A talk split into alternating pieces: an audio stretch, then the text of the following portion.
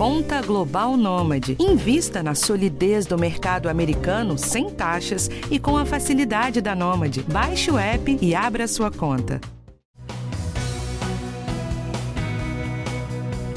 Você sabia que cinco pessoas morrem todos os dias de asma no Brasil e que 10% da nossa população, ou seja, estou falando de 22 milhões de pessoas, tem essa doença?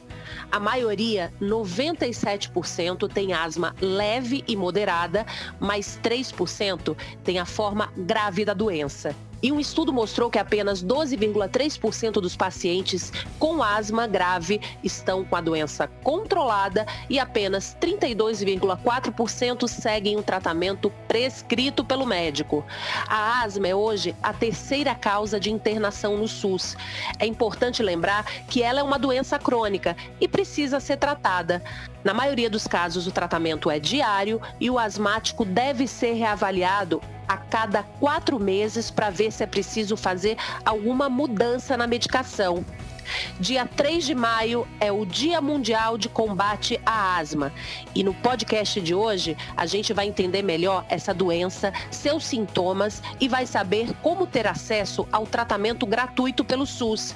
Quem conversa com a gente é o pneumologista Dr. José Eduardo Cansado, que é professor da Faculdade de Ciências Médicas da Santa Casa de São Paulo e também faz parte da Comissão Científica de Asma da Sociedade Brasileira de Pneumologia e Tisiologia. Você tem asma? Conhece alguém que tem? Então, essa conversa é para você. Eu sou Michele Loreto e esse é mais um podcast do Bem-Estar. Doutor, o que, que causa asma e quais são os sintomas? Asma é um processo inflamatório crônico nas vias aéreas. Normalmente o indivíduo tem uma predisposição genética e além da predisposição genética, o indivíduo tem que ser sensibilizado pelo meio ambiente e aí ele passa a ter essa inflamação nas vias aéreas. Então, o indivíduo que geneticamente é predisposto, que é sensibilizado pelo meio ambiente, depois que o indivíduo nasce, ele passa a ser exposto a pó, poeira, produto químico, fumaça de cigarro, poluição atmosférica e vários outros fatores que no indivíduo geneticamente predisposto pode sensibilizá-lo e ele passar a ter uma inflamação nas vias aéreas. É, as vias aéreas são divididas em, vi, em, em, vias aéreas de grande e de pequeno calibre. São os brônquios, aqueles tubos que levam o ar lá para dentro dos pulmões. E quando as vias aéreas elas estão irritadas, elas estão inflamadas, elas ficam sensíveis e começam a fechar. Então, quando aquele tubo que leva o ar lá para dentro começa a fechar, o indivíduo vai ter os sintomas característicos, que são aquelas crises de tosse, de chiado no peito, de aperto no peito, de falta de ar, em maior ou menor intensidade, dependendo da crise, dependendo da gravidade da asma desse indivíduo. A gente tem aqui a contribuição de uma ouvinte, que é a Michele Avelino, a minha xará. Vamos ouvir? Tenho 36 anos e tenho asma grave desde os 20 anos de idade. Eu descobri a asma mais tardiamente, não tinha asma quando criança e maior problema foi chegar a esse diagnóstico, que foram longos cinco anos sem conseguir saber realmente ao certo qual era o problema. Hoje eu sou corticoide dependente ainda, faço uso de imunobiológico na esperança de conseguir retirar por total o corticoide e considero a minha asma parcialmente controlada. Eu acredito que a gente está no caminho certo aí do tratamento. Eu gostaria de saber quais são as doenças paralelas, né, que mais ajudam no, descontrole da asma grave, né, que são gatilhos para crises e para que a asma não controle. Essa dúvida é uma dúvida comum de muitos pacientes asmáticos e é fundamental conhecer os fatores que ajudam a descompensar a asma porque, na verdade, você tendo, por exemplo, rinocinusite crônica, rinite alérgica, se você tem obesidade, se você tem doença do refluxo, é, se você tem síndrome da apneia do sono, se você tem insuficiência cardíaca, todos são fatores que podem dificultar o controle da sua asma. Então, é muito importante que você procure um especialista, e você já está fazendo isso, né? mas é importante que as outras pessoas que nos ouvem procurem um especialista para que se investigue todas as causas que podem estar ajudando a descompensar a asma. Porque se existe algum fator descompensando, se o indivíduo, por exemplo, tem alergia a alguma coisa, ele continua entrando em contato, por mais que ele trate a asma, ele vai continuar tendo essa inflamação alérgica nas vias aéreas. Então, além de doenças concomitantes da exposição a alérgeno, é importante falar da poluição atmosférica, principalmente a poluição dentro de casa, o tabagismo, sem dúvida alguma, é a principal causa de poluição indoor no mundo todo e no Brasil. É importante exposições ocupacionais no ambiente de trabalho. Se você trabalha especificamente com algum produto químico exposta, eu tenho muitas mulheres que têm asma, que trabalham em fábrica de tecido, por exemplo, expostas, a inalando aqueles fiozinhos de tecido, isso ajuda a manter essa irritação, essa inflamação nas vias aéreas. Essa dificuldade do diagnóstico, eu queria saber se é comum. O que, que pode ajudar as pessoas a identificarem que o quadro que elas têm é asma e não uma alergia ou uma rinite? E se precisa fazer algum exame específico? A asma, na verdade, o conceito mudou completamente nos últimos anos até 10, 20 anos atrás, a gente entendia que a asma era os broncos fecharem. Então, o tratamento era baseado em usar medicações para abrirem os broncos. Isso, ou seja, os broncodilatadores, a inalação, por exemplo. Hoje, na verdade, a gente entende que a asma é uma inflamação nas vias aéreas. Essa inflamação na via aérea que faz com que a via aérea feche e aí o indivíduo tem os sintomas. Então, o diagnóstico da asma e o que chama atenção é, se o indivíduo tem quadros de repetição, de tosse, de chiado no peito, de aperto no peito, falta de ar, esses quadros melhoram por um tempo, voltam a aparecer, acabam sendo de repetição, existe grande possibilidade de ser asma, especialmente se existe história na família de alergia, de rinite alérgica, de alergia de pele, ou alguém que tinha asma. Além da história clínica, para fazer o diagnóstico, a gente usa o exame que chama espirometria que é um exame que o indivíduo assopra num aparelho para medir a capacidade dos pulmões. Nesse exame, a gente usa o broncodilatador, 15 minutos depois repete o exame, para mostrar que os broncos abriram. Isso é típico, então, de asma. Então, o diagnóstico é baseado na história clínica, junto com esse exame de função pulmonar, que confirma o fechamento dos broncos. Existem outros exames que a gente faz, como testes alérgicos, para identificar os principais desencadeantes das crises mas o diagnóstico é baseado na história clínica e no exame de capacidade pulmonar. Agora, sobre esse exame, doutor, tem uma dúvida de uma ouvinte, que é a Liz, a mãe do Pedro. Vamos ouvir? Olá, meu nome é Elis e eu tenho o Pedro, que é meu filho. Hoje ele está com 12 anos e tem asma. Os sintomas começaram mais ou menos em média quando ele tinha 5 anos.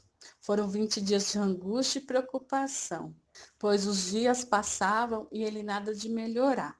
E voltávamos a cada cinco, cinco a seis dias no PS. Nesses dias aí foram profissionais diferentes, condutas diferentes, medicamentos diferentes. Eu lembro que foi um sufoco. Quando a, ele estava começando a ficar controlado, a melhorar, passei no pediatra, a, a pediatra nos encaminhou para o alergista e com todos os exames prontos, ela nos encaminhou para o pneumologista.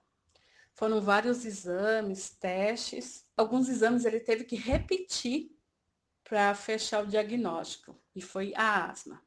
Hoje, ele está bem, há quatro anos ele não tem crise. E passamos com um pneumologista a cada seis meses, sete meses, só para controle. E eu tenho uma dúvida, doutor. Por que, que o exame do meu filho, a espirometria, sempre deu normal, mesmo quando ele estava em crise? E também já vi casos moderados de asma que também dá, está normal. Por que, doutor? Isso é um achado comum na asma. A asma é uma doença variável. Os brônquios podem abrir e fechar até mais do que 20% no mesmo dia. Então, se você faz uma espirometria no momento em que a asma está mais controlada, indivíduo está melhor, esse exame pode dar normal. O fato do exame estar normal não significa que o indivíduo não tem asma. Existem outros testes que a gente pode fazer para confirmar que a via aérea do indivíduo é muito sensível, que ela fecha e abre frequentemente.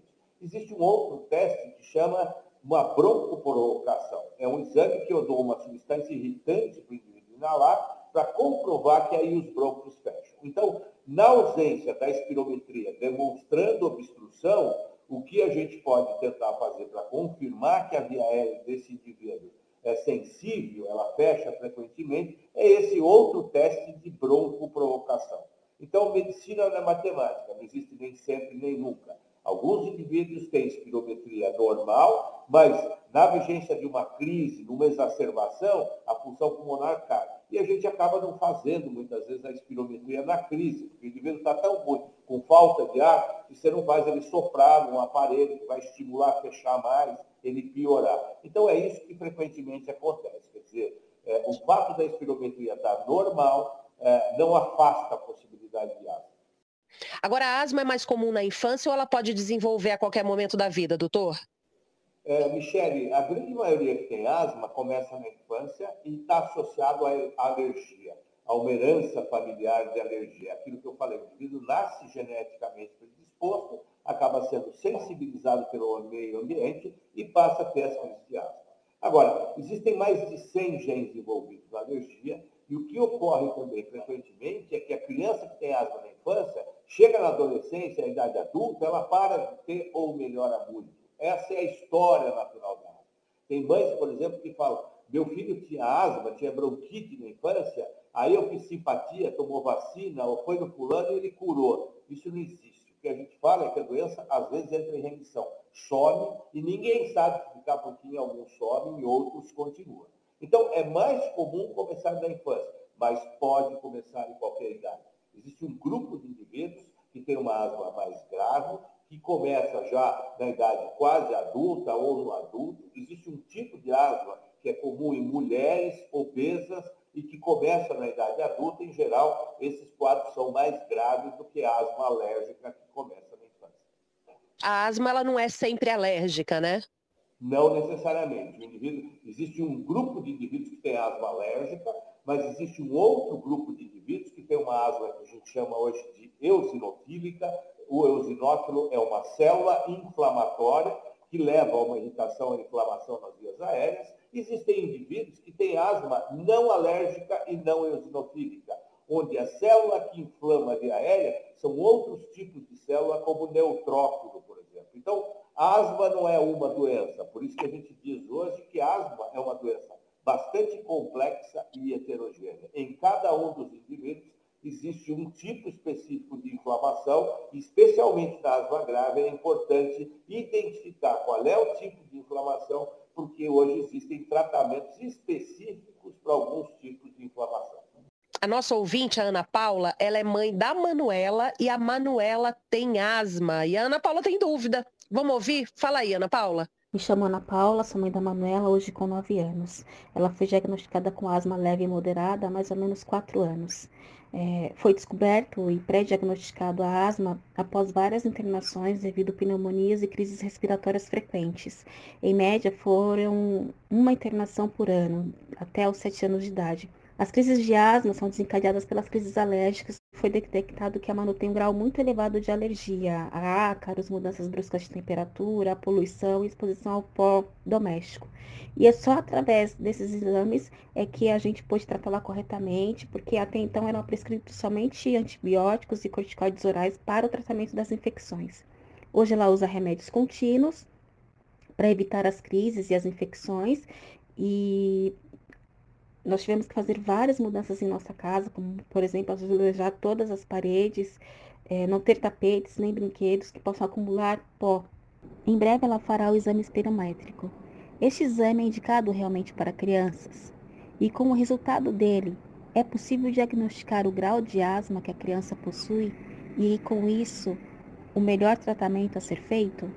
É importante, na verdade, fazer a espirometria, Ana Paula, porque é, a gente repetir a espirometria a cada seis meses ou um ano, a gente sabe como está o controle dessa doença em termos de função pulmonar. O indivíduo que tem asma e não está bem controlado, ele vai perdendo capacidade pulmonar ao longo do tempo. Então, a espirometria é importante para o diagnóstico, mas ela é importante também no acompanhamento para saber se o indivíduo está perdendo capacidade pulmonar pulmonar e aí, a partir daí, eu ajustar esse tratamento. Agora, a espirometria é um dado, é sim, importante repetir esse exame para ter essa noção se a capacidade pulmonar está caindo ou não ao longo do tempo, mas a gente usa outras ferramentas para avaliar se o indivíduo está controlado com a sua asma principalmente os sintomas clínicos. Se o indivíduo não está tendo tosse, chiado no peito, falta de ar, se o indivíduo não está tendo que usar a, a medicação broncodilatadora, menos sintomas.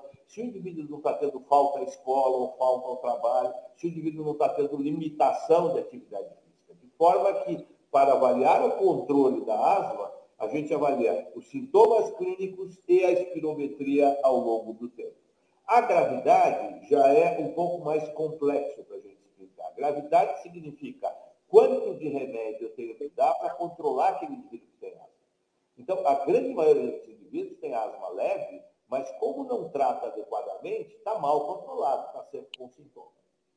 Poucos indivíduos têm asma grave. Nesses indivíduos, esse indivíduo tem que usar uma dose alta de corticoide inalado, associado a um broncodilatador, e mesmo assim, muitas vezes, não está controlado. Tem sintoma persistente, tem perda de fusão pulmonar. Isso é grave. É aquele indivíduo que está tratando direito, está acompanhando, e mesmo assim ele continua tendo sintomas. Então, é importante diferenciar se a asma é grave ou se a asma está mal controlada e fazer o ajuste no tratamento. Independente se é grave ou mal controlado, é sempre muito importante ter um pneumologista ou um alergista que acompanhe de perto para personalizar o tratamento e identificar qual é o melhor remédio para a Manuela controlar sua asma e ter uma vida saudável e normal. Agora, doutor, a Ana Paula falou que ela fez uma mudança no ambiente, né? Como é que isso ajuda na diminuição das crises? É aquilo que a gente mencionou, Michele. Muitos indivíduos têm uma asma alérgica Alguns indivíduos não têm alergia, mas quando expostos a produtos químicos, produtos irritantes da via aérea, a irritação e a inflamação na via aérea aumenta e a via aérea passa a fechar mais. De forma que é muito importante entender quais são os gatilhos, quais são as coisas que desencadeiam as crises em cada um dos indivíduos com asma, para evitar o contato com essas substâncias, sejam alergenos ou sejam substâncias irritantes. Então é muito comum perfume, inseticida, poeira na casa. É, o indivíduo é muito comum a criança, por exemplo, ter bichinhos de pelúcia no quarto, um monte de brinquedo. É muito importante fazer uma boa higiene ambiental. A casa tem que ser o mais livre possível de coisas.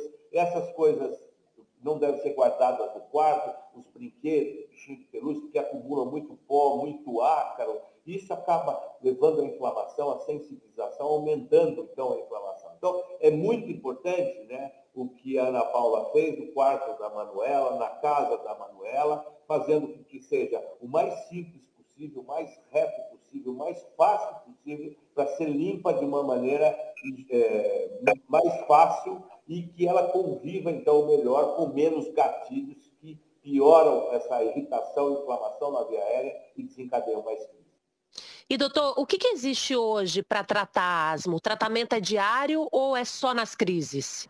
Essa pergunta é muito importante, Michele. Como eu mencionei já anteriormente, asma é uma inflamação e essa inflamação é crônica. Mesmo quando o indivíduo está bom, está sem sintoma, está sem crise, a via aérea está irritada, está inflamada. Então, hoje a gente entende a asma como a hipertensão arterial, como diabetes. É uma doença crônica que teoricamente não cura, o indivíduo pode até entrar em remissão, desaparecer, mas teoricamente não tem cura, e o tratamento é para controle.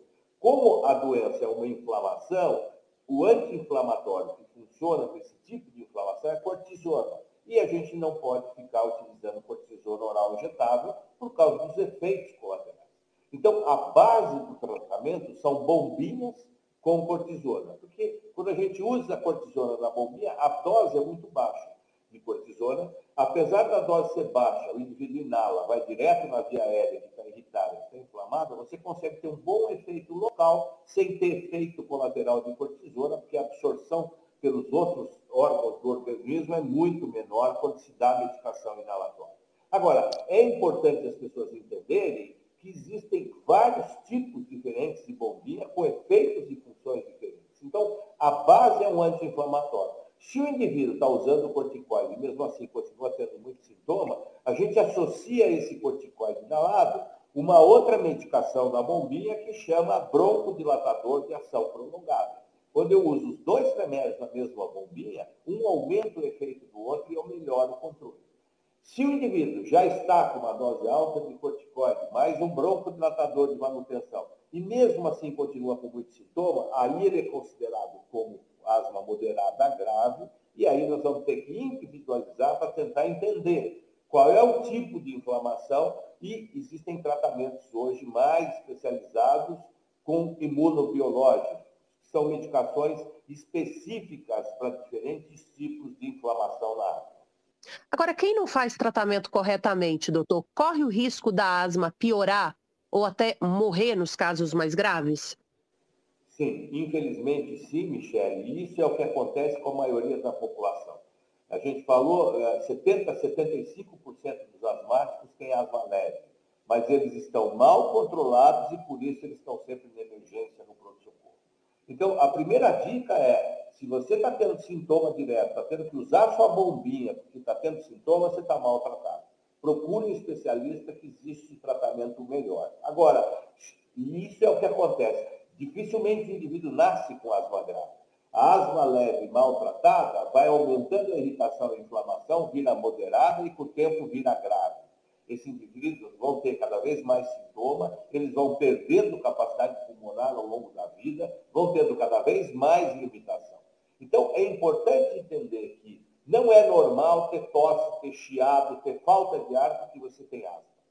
Asma bem tratada é perfeitamente controlada, na grande maioria, e o indivíduo vai viver, vai ter uma vida normal. Existem vários atletas de ponta, principalmente nadadores, que foram nadar porque tinham asma na infância e viraram atletas olímpicos, como o Xuxa, por exemplo, na natação. Então, é importante entender que não é normal ter tosse, ter chiado, não poder andar de bicicleta ou tomar sorvete porque tem asma. Se você tem essa limitação, é porque sua asma está mal tratada, está mal controlada, e é importante procurar um especialista para ajustar esse tratamento e você ter uma vida o mais normal possível. Asma leve, mal tratada, vira asma grave.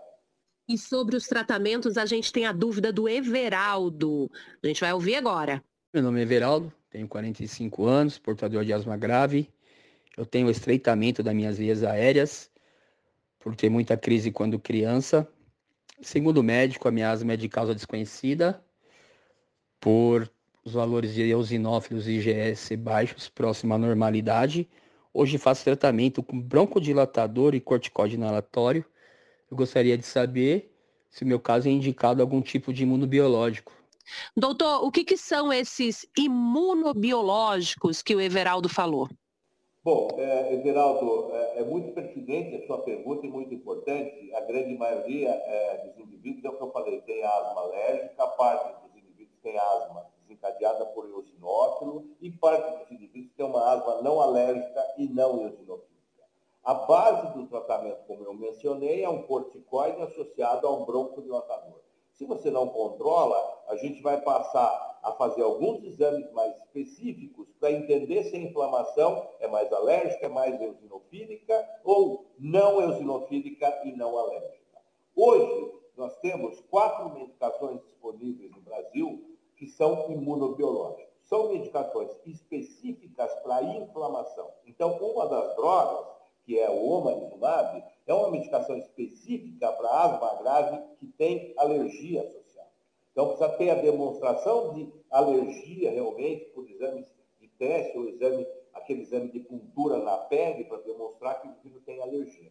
Existem três outras drogas que são para asma grave eosinofílica, que é essa asma associada a essa célula inflamatória. Se você tem asma que é não eosinofílica e não alérgica, no momento nós não temos nenhum imunobiológico disponível no mercado para tratar o seu caso.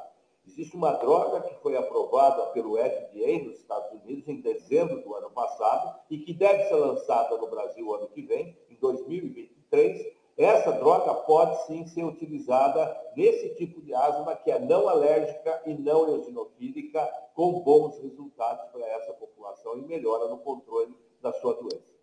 Doutor, quais são os medicamentos para asma que estão disponíveis no SUS? Bom, é, no SUS nós temos disponível já há muitos anos o corticoide inalado e nós temos o broncodilatador de ação prolongada. Então, o início do tratamento é com um corticoide, se o indivíduo não controla, a gente associa uma outra bombinha de broncodilatador, que pode ser separado em duas bombinhas ou na mesma bombinha. O ideal é sempre que seja na mesma bombinha, quando usa um dispositivo inalatório é muito mais fácil do que usar duas bombinhas diferentes. Se mesmo assim o indivíduo persiste não controlado, ele continua tendo quadros de tosse, chiado, falta de ar e útero pronto-socorro, aí esse indivíduo tem asma grave, ele deve ser individualizado e avaliado para se prescrever um imunobiológico. Hoje nós temos também no SUS dois imunobiológicos disponíveis. O primeiro deles que foi incorporado é o é, omalizumab, que é para asma grave alérgica, e é necessário, então, a demonstração de asma grave alérgica, de o indivíduo já está usando o corticoide mais broncodilatador, e de indivíduo continuar tendo crises de exacerbação, para daí eu prescrever esse imunobiológico. O outro imunobiológico é o mepolizumab, que é uma anti-interleucina 5. A interleucina 5 é uma citocina que é produzida é, através de determinados estímulos, quando o indivíduo entra em contato com alérgeno, com poeira, com fumaça de cigarro, o epitélio das células respiratórias produz essa citocina e essa citocina vai lá na medula óssea e faz com que se produza mais eosinófilo. E o eosinófilo, nesse indivíduo, leva à inflamação da aérea. Então, eu bloqueando a interleucina 5, eu bloqueio essa inflamação eosinofílica e eu melhoro muito a qualidade de vida dos indivíduos. Então, são drogas específicas e o que nós temos, então, além do corticoide com broncodilatadores no SUS, nós temos o omalizumab e o mepolizumab. Essa é uma grande conquista para os asmáticos graves do Brasil. Agora, doutor, como é que uma pessoa faz para buscar atendimento e também medicamento para asma grave no SUS. Queria saber também se tem alguma dificuldade para conseguir esses medicamentos. É muito interessante essa sua pergunta. A gente vê muitas histórias aí de pacientes que ficam muitas vezes anos rodando por aí, procurando um tratamento melhor para controlar a sua doença e não conseguem encontrar. É, na verdade, essas incorporações são relativamente recentes o omalizumab foi incorporado ano passado e o mepolizumab também. Eu fiz parte é, do PCDT de asma, que é o plano de tratamento de asma do governo federal, representando a sociedade brasileira, e depois de oito anos a gente conseguiu atualizar o tratamento da asma no Brasil. De forma que, como tudo em educação é uma coisa a médio e longo prazo, acho que demora um pouco para o clínico geral, que está lá no posto de saúde, saber que o tratamento da asma mudou, que nós temos hoje disponíveis medicações. Então, essa fonte de informação eh, e essa oportunidade que vocês estão me dando aqui é muito importante para divulgar de que existem tratamentos melhores hoje, que o indivíduo tem que ir atrás dos seus direitos. O que, que ele deve fazer? Ele deve procurar um especialista, seja um alergista ou um pneumologista da rede básica de saúde, esse indivíduo vai fazer uma avaliação, vai chegar à conclusão que essa asma é grave, e muitas vezes, para concluir que a asma é grave, eu tenho que tratar pelo menos e acompanhar esse indivíduo pelo menos seis meses a um ano. Por quê? Porque gravidade significa quanto de remédio eu tenho que dar para controlar. Muitas vezes, é o que eu falei, o indivíduo melhora, ele para de usar o remédio, porque ele acha que ele está bom, que ele não precisa mais da bombinha. Isso é o que acontece com a maioria, e não necessariamente esse indivíduo gravidade é aquele indivíduo que está usando dose alta de corticoide, mais broncodilatador, e mesmo assim continua não controlado, continua em crise. Para esse indivíduo, sim, vale a pena eu usar um imunobiológico. Mas o médico tem que acompanhar esse paciente grave, checando em toda a consulta se não tem nenhum fator de descontrole, nenhuma doença, nenhuma exposição em casa. Se o indivíduo está usando de maneira correta a bombinha, esse é outro problema eu sempre falo para os nossos alunos da Santa Casa, para os residentes, você viu o paciente usando? Porque a gente ensina e muitas vezes o indivíduo volta e está usando errado a bombinha. Se ele usa errado, a quantidade de remédio que chega no pulmão é pequena, o remédio fica na boca. Então é importante checar todos esses fatores de descontrole que pode estar levando à piora da asma porque o remédio vai funcionar muito bem se realmente a asma é grave. Então, ele deve procurar um especialista para fazer uma avaliação, fazer um acompanhamento, tratar adequadamente. Se depois de um tempo o especialista concluir que é grave, ele mesmo vai prescrever essa medicação e essa medicação está disponível para ser retirada nos postos de alto custo no estado de São Paulo e em outros lugares aí do Brasil, onde existe a distribuição de todas as medicações de alto custo. E a nossa última pergunta tem a participação da Diva. Fala aí, Diva. Eu tenho 62 anos e tenho asma grave. Eu adquiri minha asma na fase adulta, com mais ou menos uns 20 anos. Hoje a minha asma está bem controlada. Eu faço uso de imunobiológico e, e, e tenho passado bem. E, e, também sofro hoje, né, em decorrência da asma, uma deficiência respiratória. Então, eu tenho, assim, ainda um pouco de dificuldade quando eu vou fazer uma caminhada, eu, eu sofro um pouco com isso. Mas eu tenho hoje a minha asma bem controlada. E, e gostaria de saber se existe uma cura definitiva para a asma. Excelente pergunta, Diva. É, essa é uma pergunta frequente que nos chega quase todos os dias. A gente sempre diz que asma não tem cura, mas tem tratamento e com o tratamento é possível ter uma vida normal. O que muitas vezes acontece é que o indivíduo entra em remissão. Eu mencionei, por exemplo, às vezes o indivíduo tem asma desde a infância, chega na adolescência e idade adulta, ele para de ter ou melhora muito. Então, a gente nunca diz que a asma cura. A asma pode entrar em remissão. Ela pode desaparecer, mas sempre pode voltar.